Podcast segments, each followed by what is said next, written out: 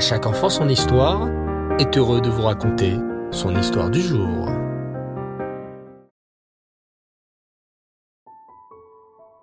Bonsoir les enfants et Reftov, comment allez-vous? Baou Hachem. Très heureux de vous retrouver pour notre rubrique spéciale autour de notre histoire juive. Notre histoire, les enfants, est riche et belle, parsemée de larmes, mais aussi de beaucoup d'émouna, d'espoir. Même au temps des terribles croisades, dont nous parlons en ce moment les enfants, au temps du Moyen Âge, les Juifs gardaient la émouna en Hachem.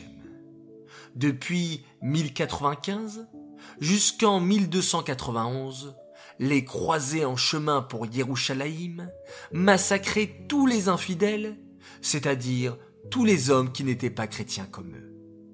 Les Juifs de Rhénanie un endroit par lequel tous les croisés passaient pour se rendre à Yerushalayim, souffrirent énormément devant les croisés. Mais ils ne furent pas les seuls.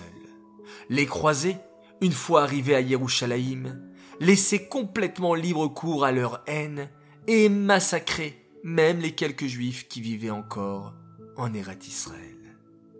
Il était très difficile pour les juifs de se défendre. Les croisés étaient armés et puissants, dans la plupart des pays, les Juifs étaient massacrés, et les policiers ou le roi du pays laissaient faire.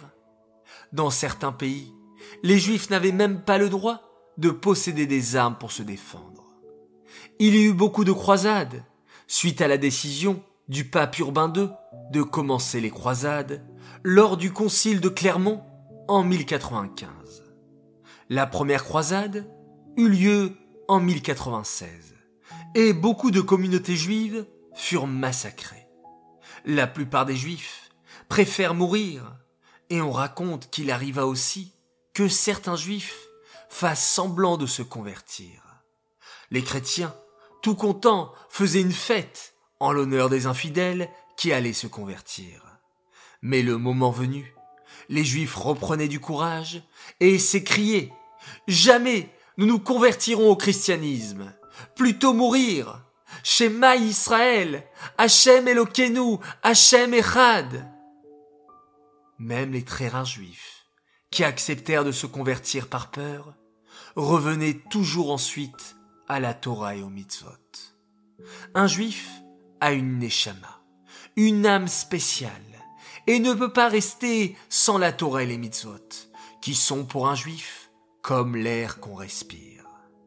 La première croisade eut lieu donc en 1096, mais la deuxième croisade, en 1146, fut elle aussi très violente. En France et en Allemagne, des milliers de juifs sont tués devant toute la populace, car ils refusent de devenir chrétiens. Des villes comme Worms, Mayence en Allemagne ou Strasbourg en France deviennent des villes connues dans le monde juif car elles furent témoins du Kiddush Hashem extraordinaire d'hommes, femmes et d'enfants qui jamais, au grand jamais, n'auraient abandonné la Torah et les mitzvot.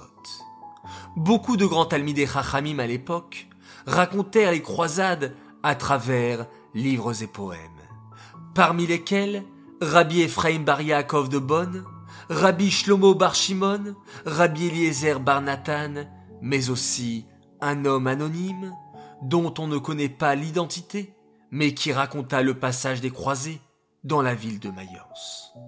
Mais je vous dis les enfants, qu'un tzaddik très connu, que vous avez tous étudié à l'école en Chumash, vécu lui aussi à l'époque des terribles croisés.